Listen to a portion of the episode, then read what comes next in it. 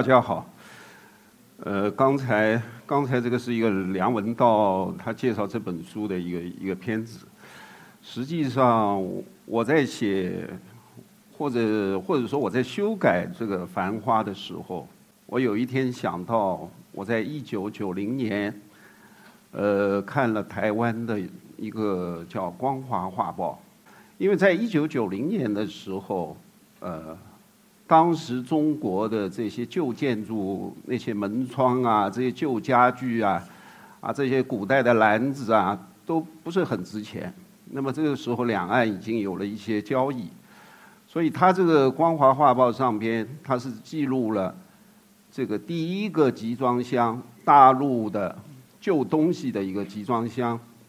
呃，到达台湾的一系列的照片的报道。那么我为什么会觉得特别震撼呢？是因为打开这个集装箱的时候，就底下这些等于接关的这些人，就接这些货物的人，每个人都戴着白手套。那么这些物件在大陆运往台湾的时候，我有一个朋友是做货运的，他当时也告诉我说，有时候到了要进关的时候，海关会把这些东西所以拿出来检查。啊，生怕你里边有什么东西，完了这个里边都摆得很好，完了再检查呢，全部要搬出来，所以这些人员他就会很恼火，因为他他等到他要搬出来的时候，再把它放进去，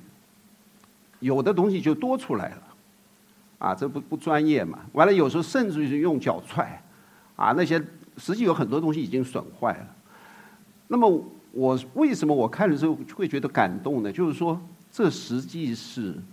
等于说是我们传统的元素，啊，这些传统的元元素在某一个时代是我们大家都都会忽略它，或者把它卖掉，很便宜的价格卖掉。但是过了很多年，或者到现在，我们再来看待这些东西，我们就会觉得它的价值。那么这从文学上面来讲是什么意思？就是说我在改《繁花》的时候，我觉得我要。我要加强我们传统的这一块的内容，这是为什么？因为五四新文化运动以后啊，我们大量接受的就是啊，比如说是一种啊现代白话，我或者说我们大量的接受翻译文本的教育，所以我们看了大量的翻译的东西。那么这个两种标准的国语，或者到后来的普通话的写作。阅读和翻译文本的二手的这种这种熏染，甚至于写作，到最后，实际上，当你要面对一个作品，你要去修改它的时候，你就会，你就会觉得感觉无力啊！我究竟怎么来做？所以呢，西方也有一句话，意思说，当你感觉无力的时候，你就要到传统中去寻找力量。就像这些旧的家具，我们曾经把它蒙上灰尘，把它忘记的这些东西，在五四之后把它摒弃掉的这些东西，我们是不是可以把它放在一个小说里边？啊，文学的，比如说鸳鸯蝴蝶派的一些词语啊，啊，包括呃，甚至于里边的人物，只要是他他提到一本旧书，完了在这个书里边就会出现繁体字。他如果念一本旧书里边三十年代的一个一个一个作家的旧诗歌，他的诗句都是繁体字，啊，包括呃有一个人叫小毛，他背诵一首宋词，用的因为他是拿了一本书，所以我接下来都是繁体字。这个什么原因呢？这也是一种就是说纪念这个繁体字，因为繁体字我们现在也没有了。包括这个这个我们的普通话教育啊，和我们的上海话啊，就是说普通话里边的这种，因为大家书写作都是用普通话，这个之间作家和作家之间有不在乎一点的话，这个之间就差别不是很大啊。但是在三十年代的时候。因为这个时候还没有普通话，所以说呢，很多人都会用自己的家乡的母语，加上我们所谓的官话，啊，用这种方式来写作。它相对来说，它每一个地方的人，他的措辞啊什么就会不一样。所以这个《繁花》，我在修改它的时候，我我觉得我应该是用这个这个方面，用用用中国我们中国的文化元素，啊，用一些呃，包括它的内容方面啊，因为在古代的时候，文人有有一句话叫“爱以闲谈而消永昼”，就是说我们的。我们讲故事，我们是闲谈，啊，我们是来消磨时光。国外有个很有名的作家叫博尔赫斯，他也是这么说，啊，他说这个就是他认为的最喜欢的小说文文本就是《一千零一夜》，啊，他觉得文学的功能就是给人给读者以消遣和感动，不是一种劝化的作用。那实际上我是知道，文学也有劝化的类型，比如说像伊索寓言啊，它有很多哲理。但是我觉得，像比较符合我们中国的传统的文本啊，啊，有一些就是讲一些平常的故事啊，啊，一些笔记体的小说，它就没有那种特别宏大的需要有一个大的、大的目标的东西。它是甚至于像开一个超市一样，可以让你自己进去选择。所以这个这是一点，另外呢，呃，刚才这个片子里也讲了，就是说这是用一个上海话书写的一个小说。其实呢，这是一个用上海话作为上海话思维的一个改良上海话的一个小说。这是为什么？这是因为上海话在目前这个形势下边啊，和过去起了很大的变化。呃，上海在一八四三年开埠之后，到一九三零年，它的人口大概只有三百多万。啊，在这个之后，到了一九九零年的话，大概已经有两千多万。所以说呢，大量的外地来的人进入上海。那么，这个一九九零年之后，这个局面是什么样？就是说，是大量大量的富豪进入上海，大量的局一级的干部进入上海，还有大量的我们的学生、大学生，都是大学文化以上的优秀的人进入上海。那么，刚才说到的普通话，他们都是受普通话的教育，啊，在一个我们几代人都接受普通话教育的这么个背景下边。他如果听到说上海话，他肯定会非常理直气壮，请你说，请你说普通话。所以我要我我要做这个这个上，为什么我要做一个沪语思维的一个上海的一个小说？就是因为什么？就是要把里边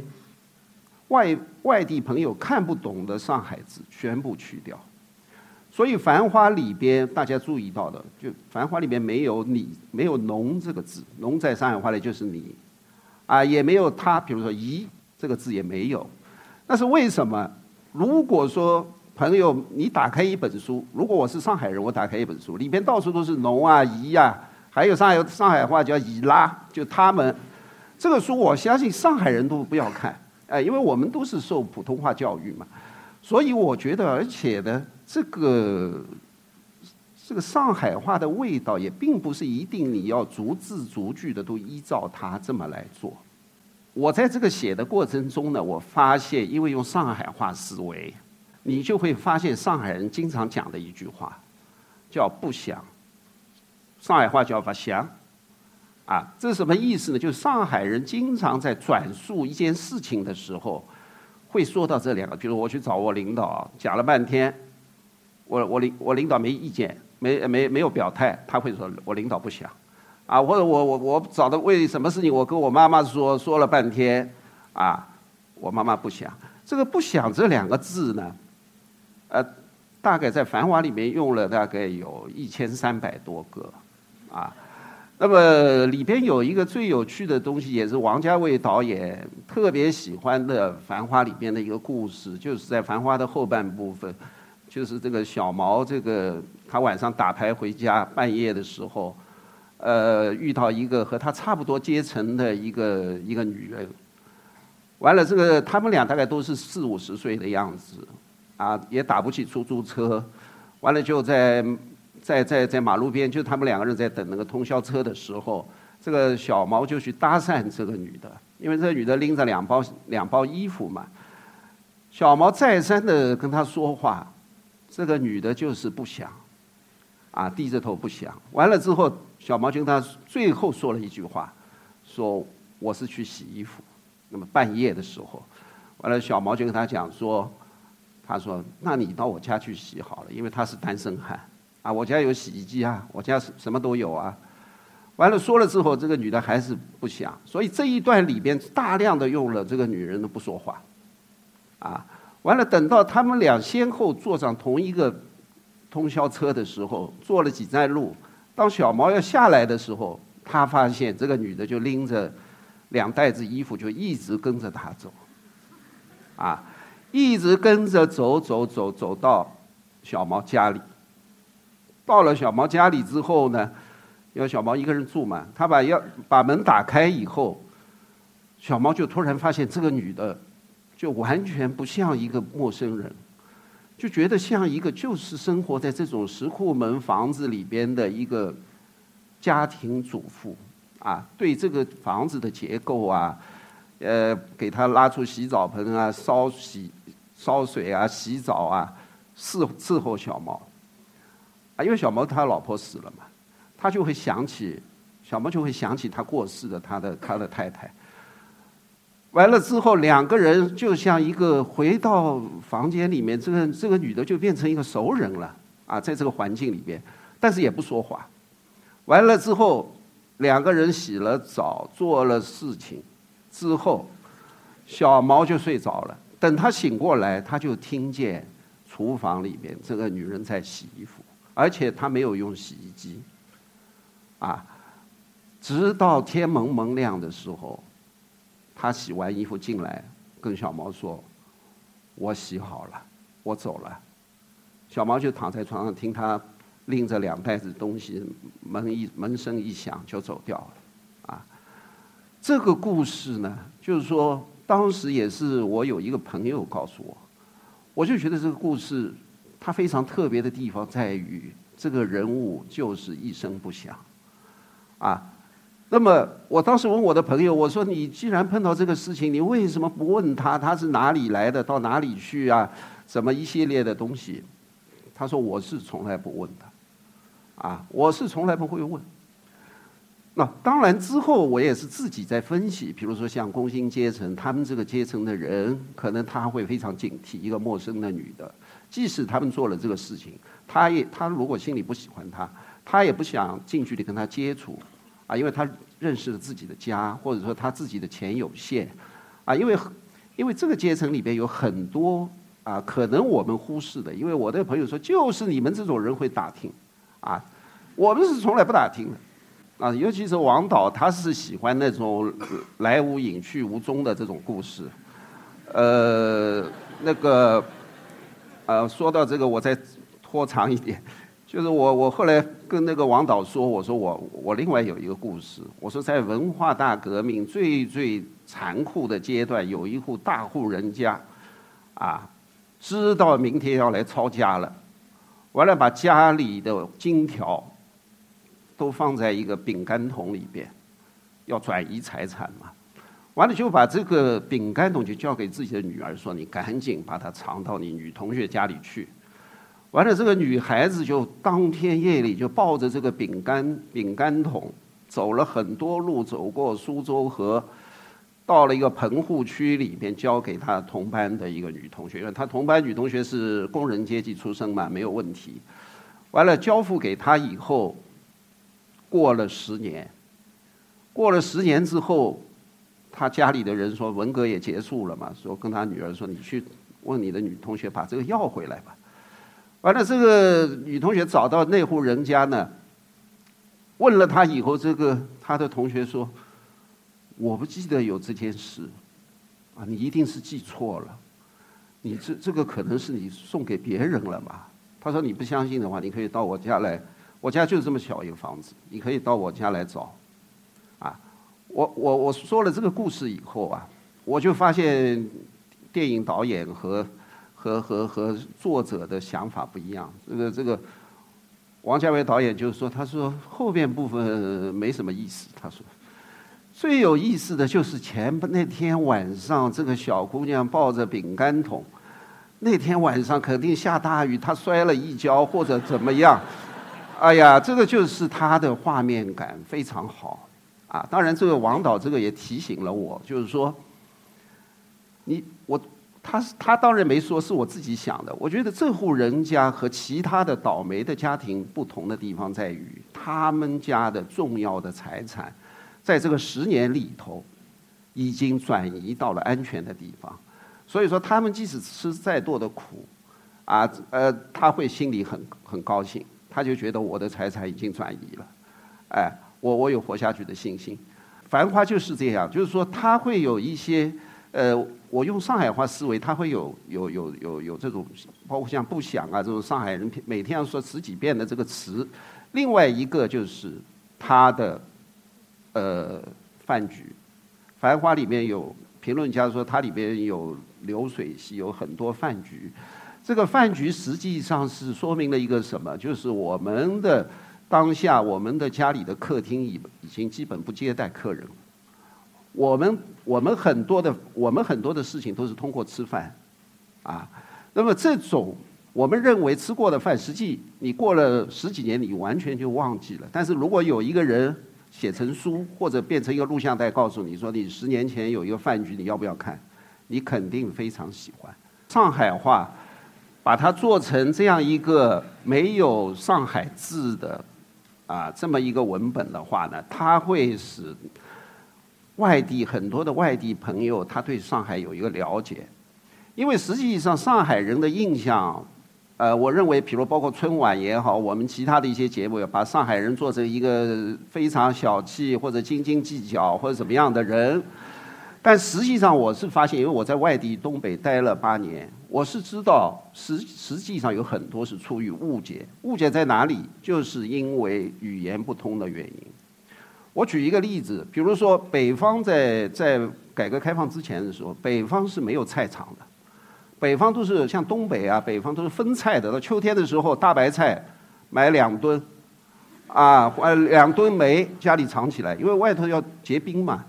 但是上海这个地方，因为它比较温暖，所以说它当时上海到处都是小菜场，马路边上就是小菜场。所以呢，有一个北方朋友到上海来玩，啊，跑到人家家里一看，厨房里面有两根小葱，哎呀，他想好久没吃葱了，就把两根小葱偷偷吃掉了。吃掉了呢，他还说，他说，哎呀，上海人太小气了，菜场里面当时一分钱两根葱，有有葱摊，现在是没有了。过去有种还那个上海人真小气，我家买葱一买就是三百斤。后来没想到，刚说完这个话，他家里一个做饭老太太急死了，因为这个葱没有以后，他是做鱼用的。那个这个鱼怎么做呢？没有葱了，这个老太太急得团团转。完了，这位朋友才刚刚发现说，啊，原来上海人是不吃葱的，这个葱就是要做鱼才去买两根。那个这个里边就是是一个。实际是一个生活方式的问题。还有比如说办两粮票，当时的文革时代最困难时代是全国都发行粮票，只有上海有办粮。完了，外地有一个很有名的作家也经常提这个问题，说：“哎呀，上海人真小气啊！全国只有上海是办两的粮票。”但是他不知道，就是说上海它有很多东西是论个买的。你比如说，我到哈尔滨，我过去插队在东北，我到哈尔滨早晨去吃早饭，朋友带我吃早饭，说来两斤油条，啊，早饭嘛两斤油条，啊，到那个馆子里面吃吃那个饺子也是论斤论半斤啊，或者怎么样，这个粮票。但是上海有几种食品它是半两的，比如说油条，它一根是半两。那么有时候上海人他吃那个泡饭，他要用这个油条什么蘸酱油，这是一种。还有比如说小馄饨，当时也是半两。那么北方人不知道，跑到上海说，跑到那个馄饨店里说，来个半斤馄饨，半斤馄饨就是十碗嘛，十碗端上来，他知道不对了。哎，因为他，你比如说像现在我们知道，哎呀，西方它是一个苹果，它都是论个买的，啊，都是论个，辣椒也是一个，什么东西一个。但在这之前有很多这是一种误解。所以说，《繁花》呢，它的我的目的是什么？就是说要消除这些语言上的障碍，完了使使得外地的朋友能够了解这个上海的市民生活是什么样子。啊，现在时间到了，谢谢大家。